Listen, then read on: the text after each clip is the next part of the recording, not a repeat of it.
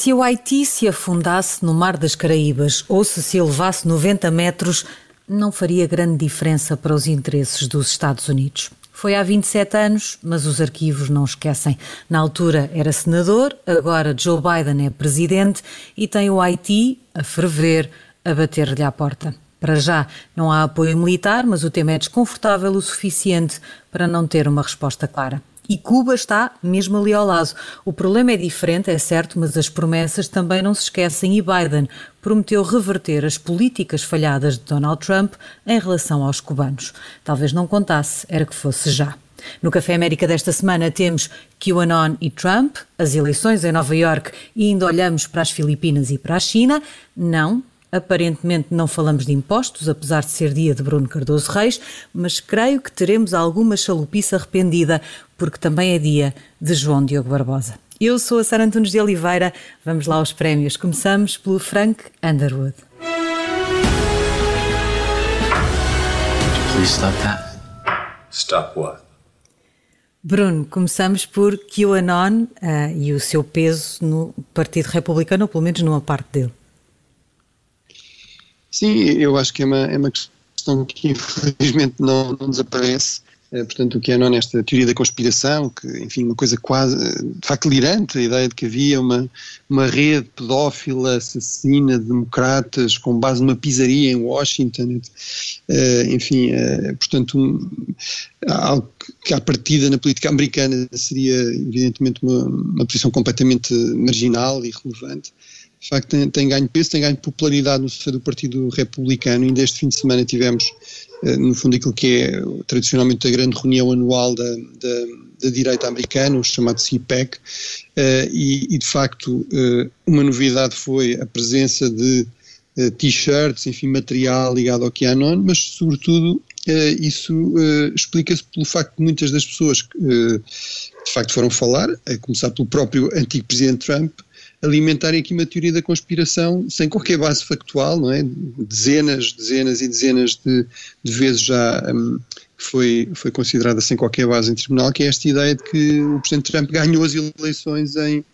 um, em novembro passado e, portanto, deveria ser, o, deveria ser o Presidente. E, portanto, quando se alimenta esse tipo de teoria da conspiração, Uh, no fundo, é difícil rejeitar completamente outras, sobretudo quando elas convergem em termos de, ser da mesma área política, não é?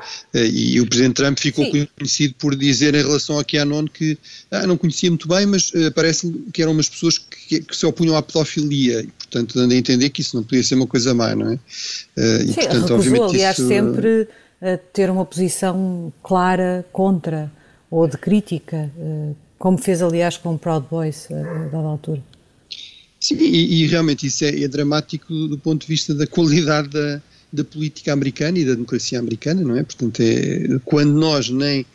Enfim, é uma famosa frase até da política americana, um famoso senador, o senador Moynihan, que dizia: Nós todos temos direito às nossas opiniões, mas não temos direito aos nossos próprios factos, não é? Eh, quando cada vez mais isso está em questão, ou seja, quando nós, o, o, o, segundo grande partido nos Estados Unidos parece abraçar aqui uma visão completamente fantasista, delirante eh, do que é que é a realidade, de facto isso é altamente preocupante para a possibilidade de chegar a acordos e, e isso deve nos preocupar a todos, porque obviamente os Estados Unidos são um ator fundamental na política internacional e ainda mais no período atual de enormes transformações, de, de potências autoritárias em ascensão, etc. Eh, e, portanto, se, eh, se, do outro lado não temos um parceiro de confiança, e obviamente uma das coisas que dava confiança nos Estados Unidos era que, apesar das diferenças entre democratas e republicanos, havia muitas áreas em que eles estavam de acordo e, enfim, havia uma série de regras, desde logo o próprio funcionamento da democracia, a aceitação de eleições, etc., eh, que, que eram respeitadas e, portanto, isso obviamente dava confiança aos parceiros e aos aliados dos Estados Unidos e, portanto, este, de facto, este tipo de política eh, altamente conspirativa eh, é bastante perigosa não é? para os Estados Unidos e para o mundo. Apesar de tudo, deixa-me só dizer, o Político tinha ontem um, um artigo muito interessante que mostrava como pelo facto de, destes clientes estarem a ser tratados cada vez mais pelas agências americanas como uma questão de segurança nacional, da parte do, do, mundo de Trump, não do próprio Trump, havia um crescente afastar de laços e tentar afastar quer dos próprios clientes, quer de Mike Lindell, aquele CEO da empresa de almofadas que tinha um programa para, para espalhar eh, estas teorias.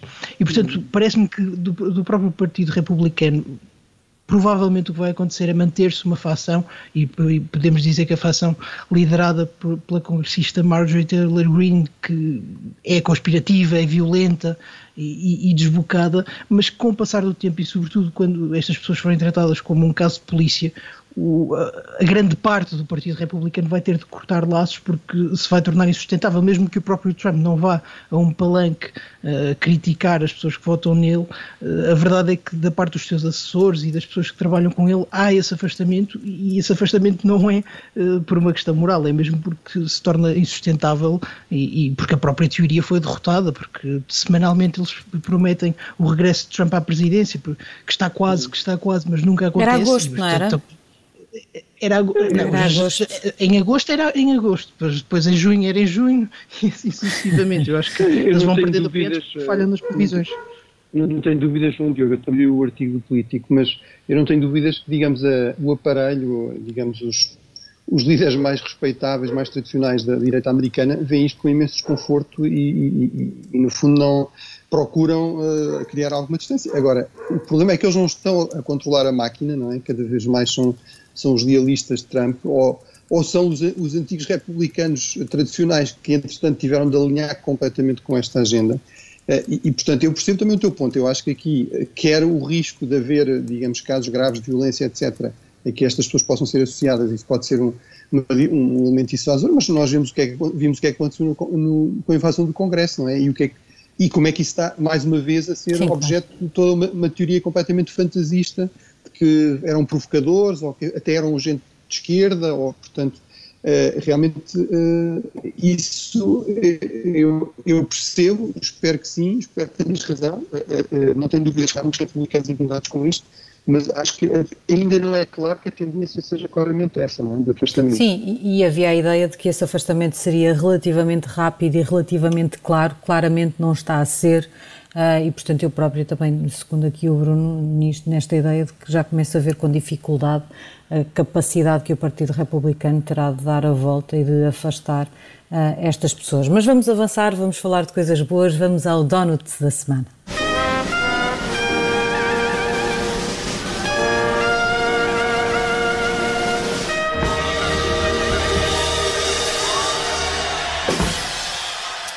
João Diogo, tens aqui um donut para Eric Adams.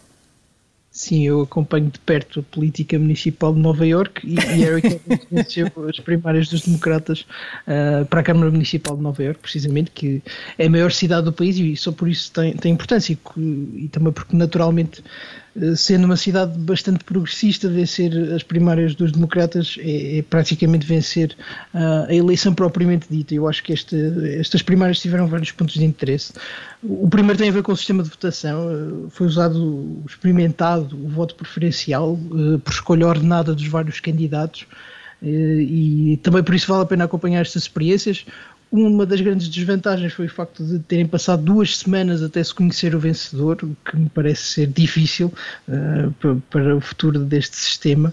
Uh, mas também há outros pontos de interesse, por exemplo, o leque de candidatos, que era muito abrangente e que tinha uh, muitas figuras ambiciosas, incluindo Andrew Yang, que também teve uma campanha interessante nas primárias para as presidenciais, mas que agora não se deu tão bem, acho que ficou em quarto uh, das primeiras preferências e, portanto, a política de Nova Iorque é brutal. Mas o que realmente merece um dono desta semana é o perfil do candidato vencedor, que, que foi Eric Adams, como eu já disse, que é um, estranhamente um moderado, e estranhamente moderado por uma cidade tão à esquerda e que elegeu Alexandria Ocasio-Cortez, por exemplo.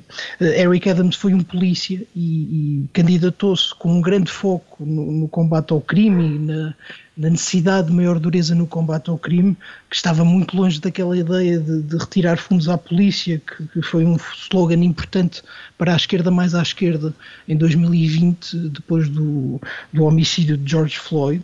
Mas eu acho que Adams, que, que também é uma personagem muito carismática e excêntrica, por exemplo, um dos seus primeiros atos depois de ser, uh, depois de vencer as primárias, foi de furar a orelha porque tinha prometido isso a um grupo de jovens durante a campanha se vencesse.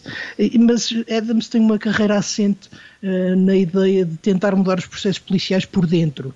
Isto é, de tentar um compromisso entre valorizar a polícia e de enfim, enfrentar os problemas raciais e, e, eventuais discriminações raciais por dentro e tentar mudar os processos da polícia. E é interessante que isto tenha sido uh, popular em Nova York. Eu acho que há várias conclusões políticas a tirar daqui. A primeira é de que uh, o crime é muito importante para os eleitores, mesmo numa cidade tão progressista. E, isso tem a ver com a forma de ganhar eleições para os democratas. Adams ganhou com uma coligação de minorias, de afro-americanos e latinos sobretudo, mas não só, que têm sido grupos que têm reagido muito mal às propostas mais radicais e, e da, da, ala esquerda do, dos democratas e que mostra que se calhar para os democratas vencerem eleições e sobretudo vencerem as intercalares de 2022 vai ser preciso uh, pensar mais como Joe Biden ou como Eric Adams e menos como a ala mais radical do partido e portanto eu acho que este, para além de merecer um Croácia pela, pela moderação, acho que foram eleições importantes e importantes até para a política nacional. É um donut que tu não estás na Europa, mas eu vou perdoar-te essa, essa do croissant. Bruno. Ah, foi um croissant. É fome. é fome, com certeza que é. Já estamos aqui a, a ter um ratinho para o almoço. Bruno, uh, tu também tens um donut para a defesa das Filipinas face à China. Sim, uh, podia ter escolhido um, enfim, um, uma pastelaria filipina, mas não, não, me ocorreu, não me ocorreu nada. Ou vá, um pastel uh, de nata. Sim. Ou os próprios filipinos, não é? É, mas, uh, exato.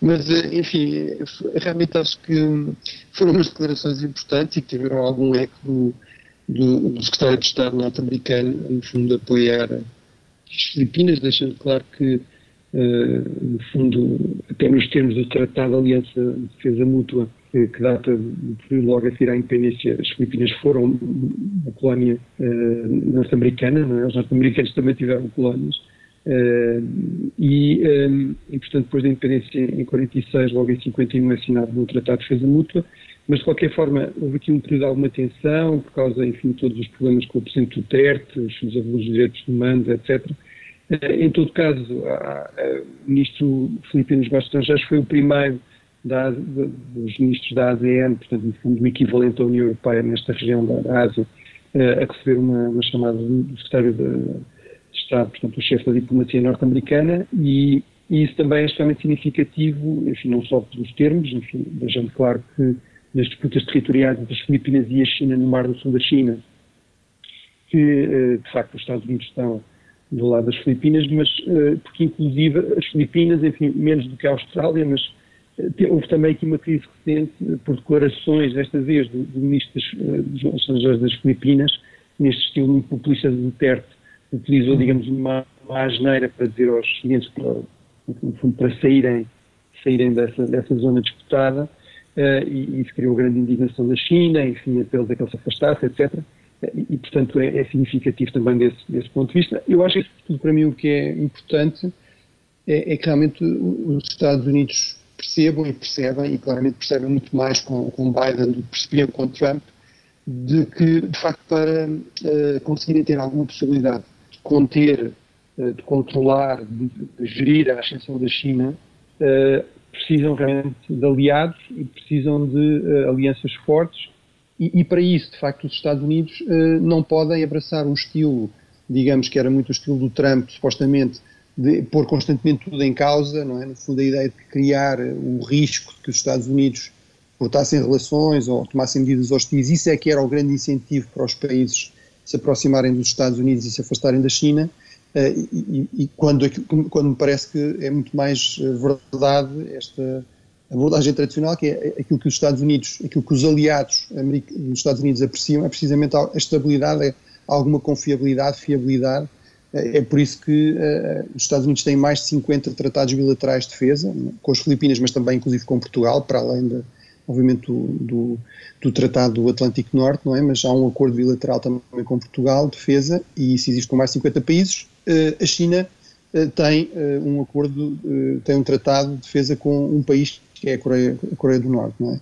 E, portanto, acho que isso é uma enorme vantagem dos Estados Unidos e que este a administração percebe, percebe isso. Vamos avançar para os disparates da semana. Vamos ao Sarah Palin.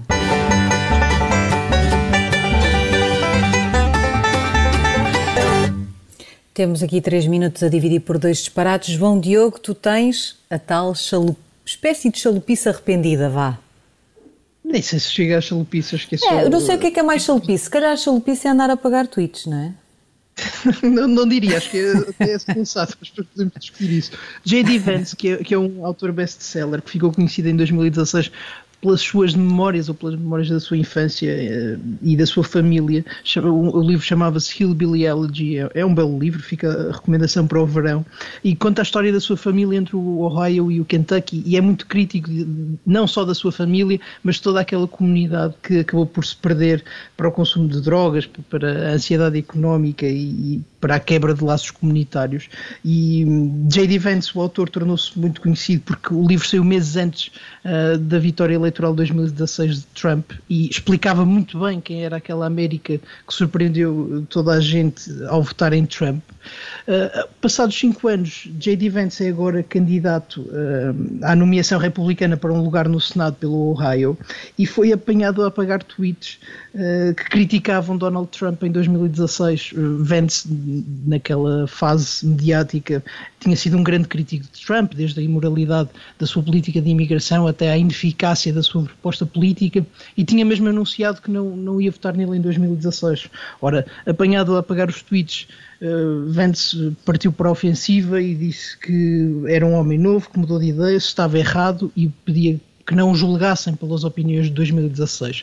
Mas eu acho que isto é um disparate que nos ensina qualquer coisa, porque eh, qualquer coisa para além das diferenças entre ser um comentador e ser um político, mas que nos mostra ainda a enorme influência que Trump tem uh, no Partido Republicano e sobretudo nas primárias republicanas para 2022.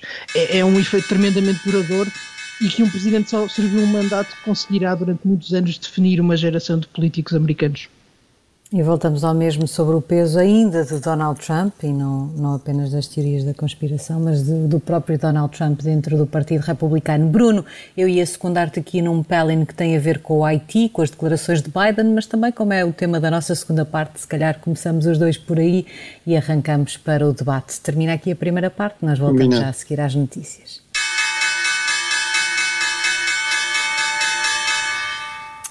Segunda parte do Café América desta semana. Bruno, ainda temos aqui um disparate para uh, um prémio para um disparate para entregar.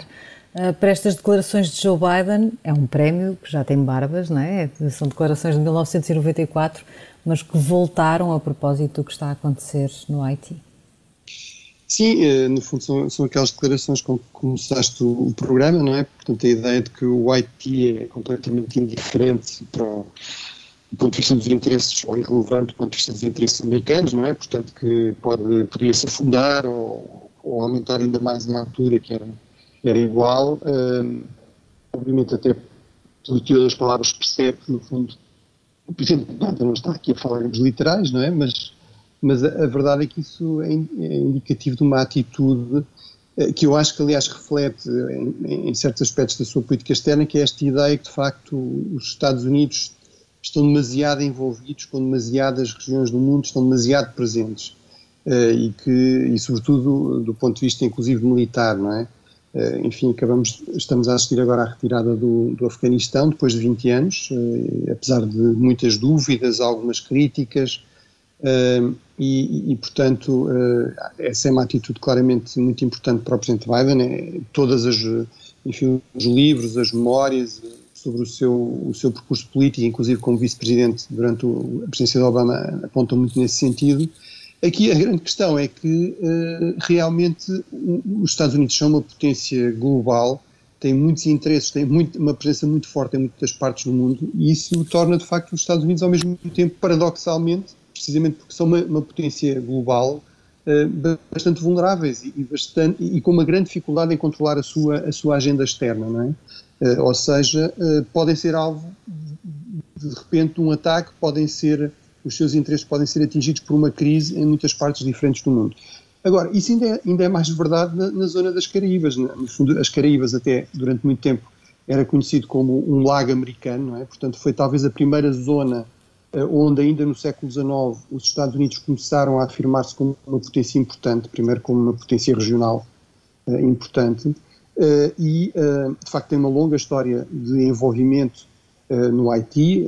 O Haiti chegou a estar ocupado e, no fundo, ser basicamente um protetorado dos Estados Unidos entre 1915 e 1934. Aliás, na sequência do assassinato de um presidente do Haiti, o anterior assassinato, este que agora ocorreu, e, e, e, como sabemos também, nos anos 90, uh, uma crise muito, no fundo, um colapso também da, da estrutura política do Haiti levou a uma enorme vaga de refugiados que atingiu, em particular, a Flórida, que é ali a região mais, mais próxima, e, e, de facto isso também teve, também teve um impacto importante na, na política interna americana. Uh, e, portanto, eu, eu acho que esse, esse tipo de atitude é pouco avisada e, e acho que corremos o risco, mais uma vez, se mostrar que isso não é assim e que realmente o, os, os, Estados Unidos têm, eh, têm de estar muito atentos a, a, muitas partes do mundo e em particular à sua vizinhança, inclusive a ilhas bastante pobres, como é o caso do Haiti, que é o país mais pobre das Américas eh, e que à partida não seriam especialmente do interesse eh, prioritário da, dos cidadãos americanos, mas quando os problemas surgem muitas vezes temos de nos resolver, gostemos ou não. Sim, e não é possível historicamente ter um peso e, em, em, diversos momentos dessa história ter uma intervenção clara e depois de repente dizer hum, não, uh, não temos Agora não nos apetece, não é? Certo. Mas talvez, talvez isso seja do interesse do Haiti, não é? Porque até agora não resultou. Um, e, e, uma das... É uma boa perspectiva. Não, não, é brincar, a verdade é que até agora não resultou uh, é to, todas as formas de intervenção americana, não, não só a militar, como até próprio o, o envio de ajuda uh, externa, porque é preciso entender oh. as condições locais, uh, porque se os problemas do Haiti oh, são. João Diogo, mas não, Sim, sim, Bruno, diz Não resultou em termos para quem, não é? Ou em que termos, não é? Mas, mas, mas termina depois. Não, para, para os haitianos, eu ia dizer que ah, se os okay. problemas do, do, do, Haiti são a corrupção endémica, eh, instituições fracas e o sentimento de insegurança generalizado e até nas ruas, nada disso se resolve com, com presença militar. E, e sabemos como a última missão das Nações Unidas saiu completamente uh, em desgraça depois de ter estado lá alguns anos e, ter uh, enfrentado escândalos de todo o tipo que envergonharam a própria estrutura e que não deixaram o Haiti melhor, apesar de, de uns anos de, de, paz nas ruas.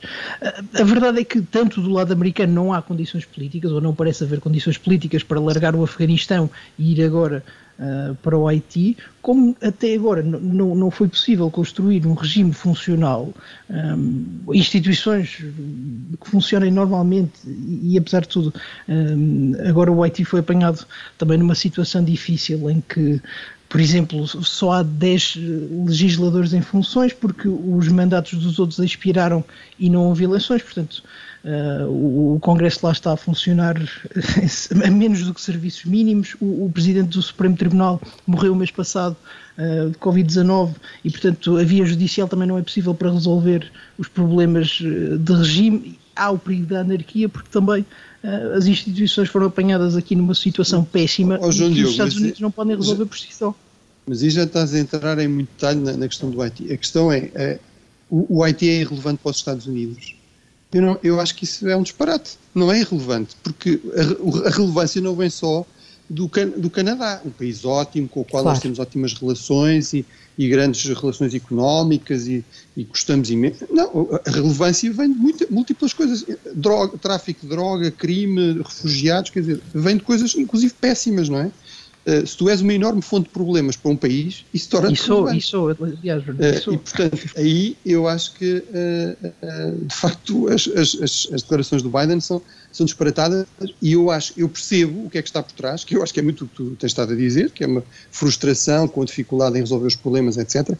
Embora eu também acho que, enfim, há aí várias coisas diferentes. Há, há problemas na, nas operações de paz das Nações Unidas que têm de ser apesar de melhorias têm de ser resolvidas, embora também haja muitas vezes críticas injustas. Eu acho, por exemplo, incrível que se diga que foi a, a missão dos Estados Unidos que levou a cólera para lá, como se, quer dizer, como se fosse admissível dizer, bem, foram os chineses que trouxeram, não, não podemos dizer isso, foram os chineses que trouxeram o vírus para, para, o vírus para a Europa, e portanto, os chineses é que têm, não, isso não se pode dizer, mas dizer que foi a missão das Nações Unidas, ou seja, houve pessoas que obviamente involuntariamente levaram para lá uma doença, a culpa é das, da, da, da, da, missão. Portanto, eu acho que aí também às vezes entramos em, em debates um bocadinho delirantes, mas há problemas sérios. Agora, eu acho que eh, eh, se nós formos bastante pragmáticos, as, miss, as, miss, as missões ou as intervenções americanas resultaram em objetivos muito concretos, ou seja, resultaram numa certa estabilização, ou seja, apesar do que tu estás a dizer, por exemplo, é, a criminalidade reduziu alguma coisa com a presença, de, com a presença internacional, não, não foi completamente eliminada, como é evidente, tanto que ressurgiu depois, mas reduziu alguma coisa, mesmo em termos de, no fundo, evitar que o país seja um problema para a sua vizinhança, a presença de tropas americanas resolveu o problema durante uns tempos. Os outros, os grandes problemas, a questão de, uma economia que funciona, a questão de um regime que funciona, a questão de uma democracia que funcione, eh, isso obviamente não resolveu, não é?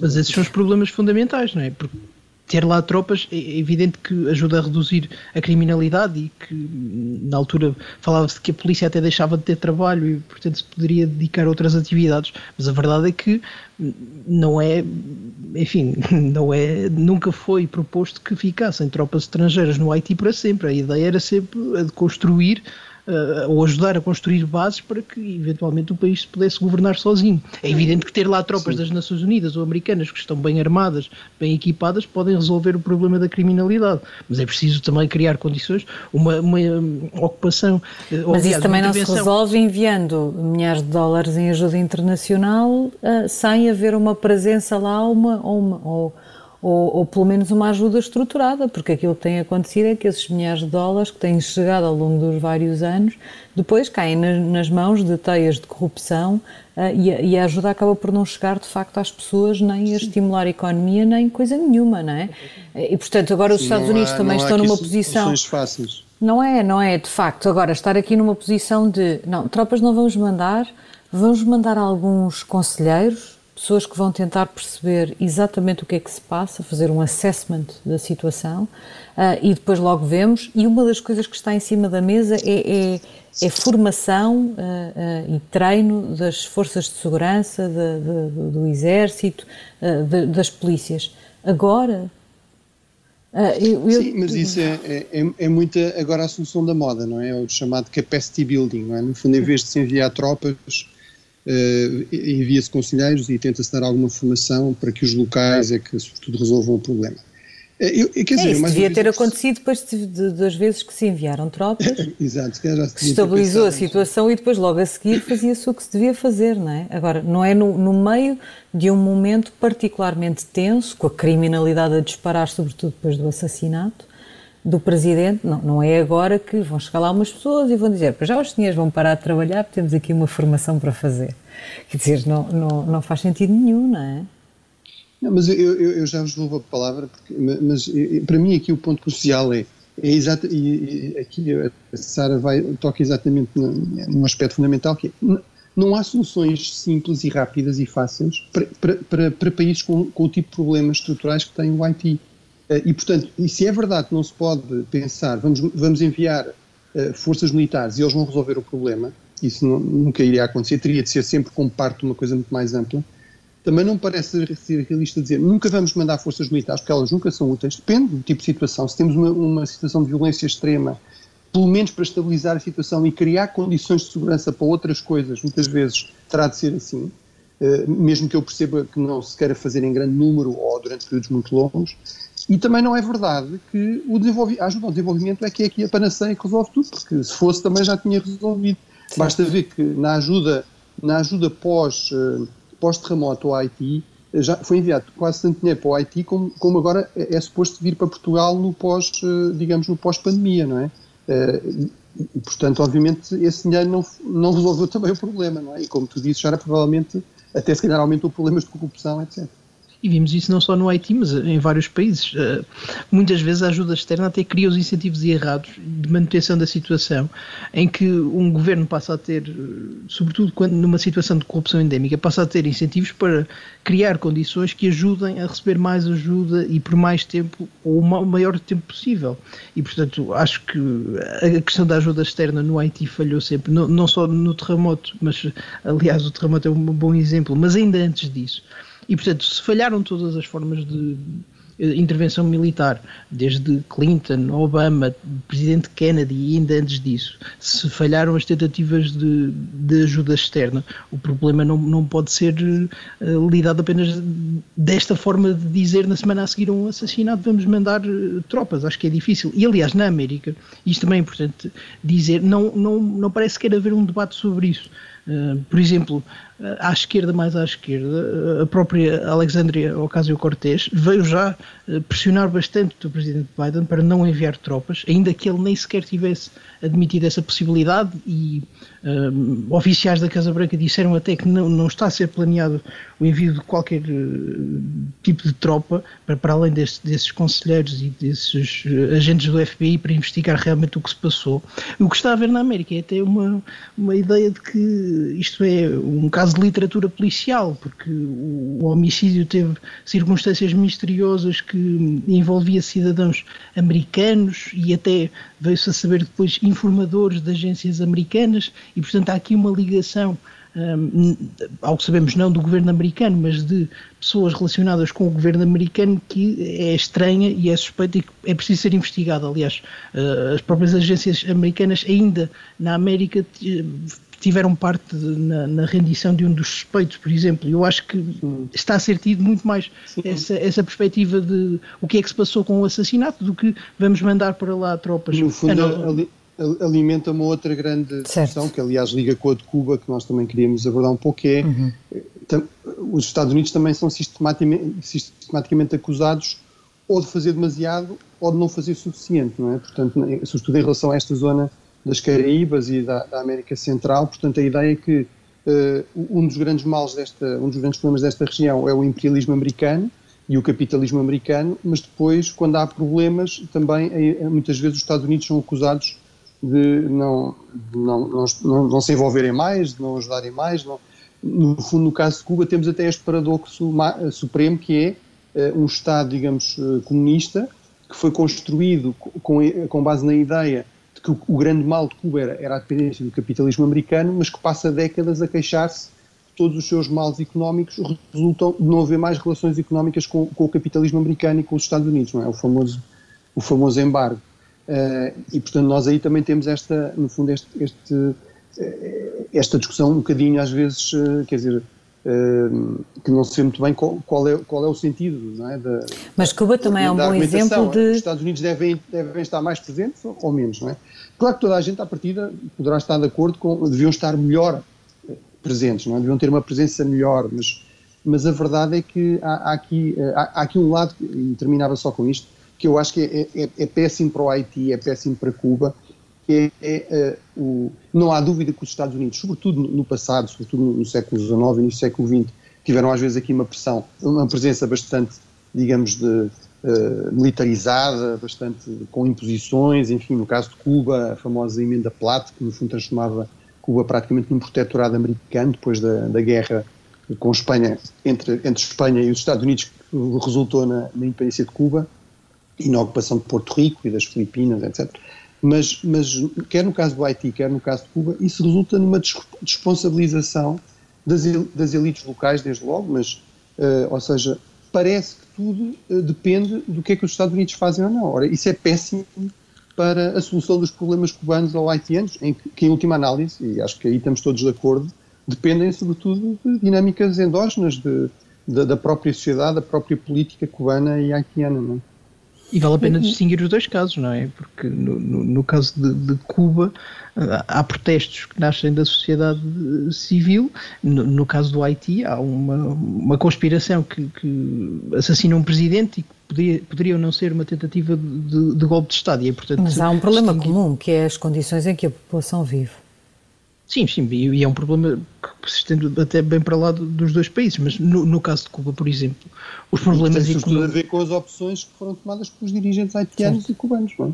Sim, mas no caso de Cuba, por exemplo, sendo a grande exportação e, e uma grande forma de obter moeda estrangeira o turismo e o turismo estando afetado pela pandemia, seria de esperar que a instabilidade surgisse, porque realmente é um país que não, não vive com grande prosperidade, em que a economia foi organizada para, por um lado, manter a oligarquia que está no poder e, por outro, assegurar que a prosperidade não, nunca fosse muito grande. Eh, seria de esperar que, com uma, uma, disrupção deste tipo no turismo, houvesse problemas. E, aliás, há problemas até na, na Venezuela, que é um aliado muito importante. A, própria Venezuela é um caso muito interessante para, para esta discussão mais ampla que nós estamos a ter sobre o papel americano no mundo. Uh, e, e, até sobre a discussão que tivemos a semana passada sobre o legado de Donald Rumsfeld, porque o ano passado, ou há dois anos, não me recordo bem, uh, Trump ponderou a invasão da Venezuela naquela altura dos, dos uh, protestos também para forçar um golpe de Estado e havia dentro da administração Trump, John Bolton, que era um velho falcão ponderou, da administração Bush. ali num papelinho, não é? Bolton. John Bolton fez essa, fez essa, fez essa pressão, fez o lobby pela, por, por essa solução. Trump recusou.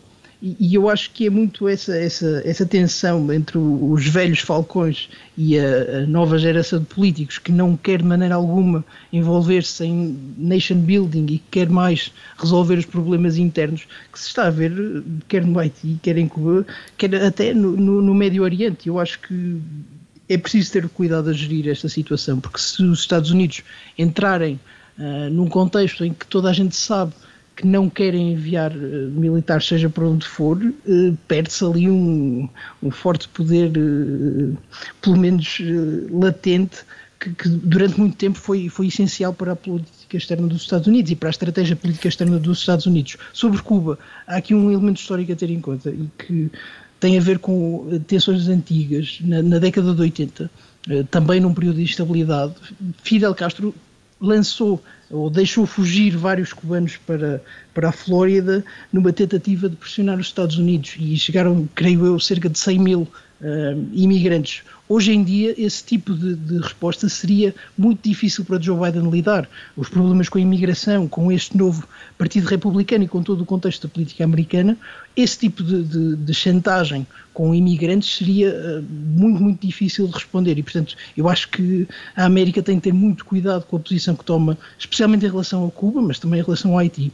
Mas em relação Sim, a Cuba, a questão aqui está na indefinição. Pode ser muito difícil.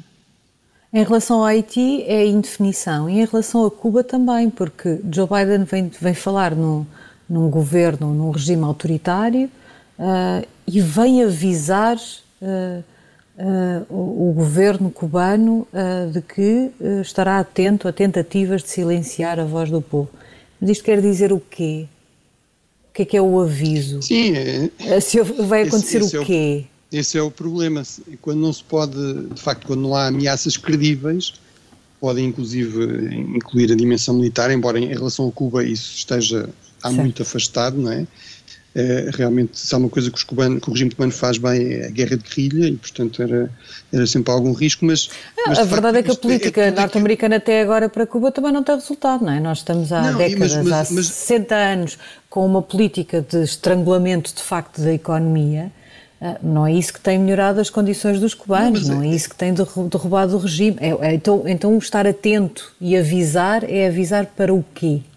Mas, o que é que mas aí há um lado irónico, é que o presidente Biden e o presidente Obama achavam que realmente havia, no fundo, uma, uma, uma, umas restrições de tal ordem às relações com Cuba a todos os níveis, que de facto isso dava pouca margem de manobra para negociar. Certo. E, portanto, o Presidente Obama uh, fez, a, enfim, negociou o restabelecimento de relações em 2014, visitou Cuba em 2016, uh, eh, permitiu alguma abertura económica nas relações económicas, etc. Tudo isso acabou com o Presidente Trump.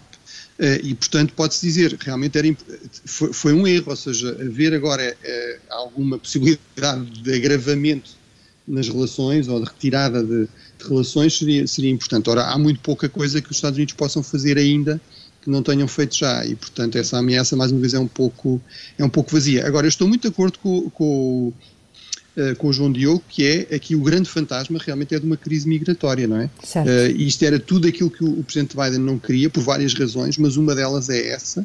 Nós sabemos que nas sondagens é uma das áreas em que ele é avaliado negativamente pelos, pelos norte-americanos uh, e, e, realmente ter aqui um espetáculo, mais uma vez, de imigração em massa, pessoas a chegarem de barco uh, à Flórida seja do Haiti, seja de Cuba, seja dos dois lados, seria realmente péssimo. Ao mesmo tempo, até também por razões eleitorais, uh, o peso dos, dos cubanos, cubanos, americanos em, na Flórida, ele também não pode deixar de dizer alguma coisa e de manifestar algum apoio, ainda que retórico, um, a, este, a este movimento de protesto contra, contra o regime, que realmente parece ter uma força e uma expressão que, que, não, que não existiu no, no passado, não é? Porque uh, politizou-se muito recente. mais internamente, não é? Sim, e realmente esta, enfim, houve aquele grupo de rap que no início começou por ser visto um pouco uma piada, eh, que brincava com o slogan da Revolução, Pátria ou Morte, não é? Eles, eles eh, adotaram, inverteram o slogan Pátria e Vida, não é? E, e os manifestantes pegaram, pegaram agora nisso. Uh, realmente, como, como, disse também o João Diogo, a crise económica geral, global, do turismo, enfim, também não ajudou nada, mas... Uh, mas realmente é uma situação muito difícil para o Presidente Biden, a vários níveis. Deixa-me só, se for possível, introduzir aqui uma palavra sobre a, a, política da aproximação de Obama. Eu acho que também não resultou.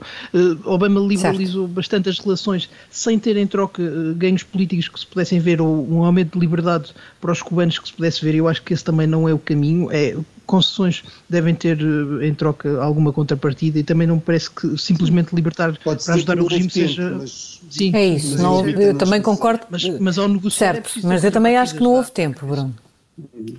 Desculpem, pisei os dois com isto. Tempo, é? certo. O que dizia é que sim, concordo com ambos, mas também me parece que não houve tempo suficiente para perceber se isso poderia ser um caminho ao contrário do caminho uh, que está a ser seguido já há várias décadas. Termina aqui o Café América desta semana. Não temos mais tempo, talvez na próxima já sabe que pode ouvir-nos sempre que quiser em podcast e que estamos aqui todas as terças-feiras, depois das notícias das 11, na Rádio Observador. Contamos sempre consigo. Até para a semana.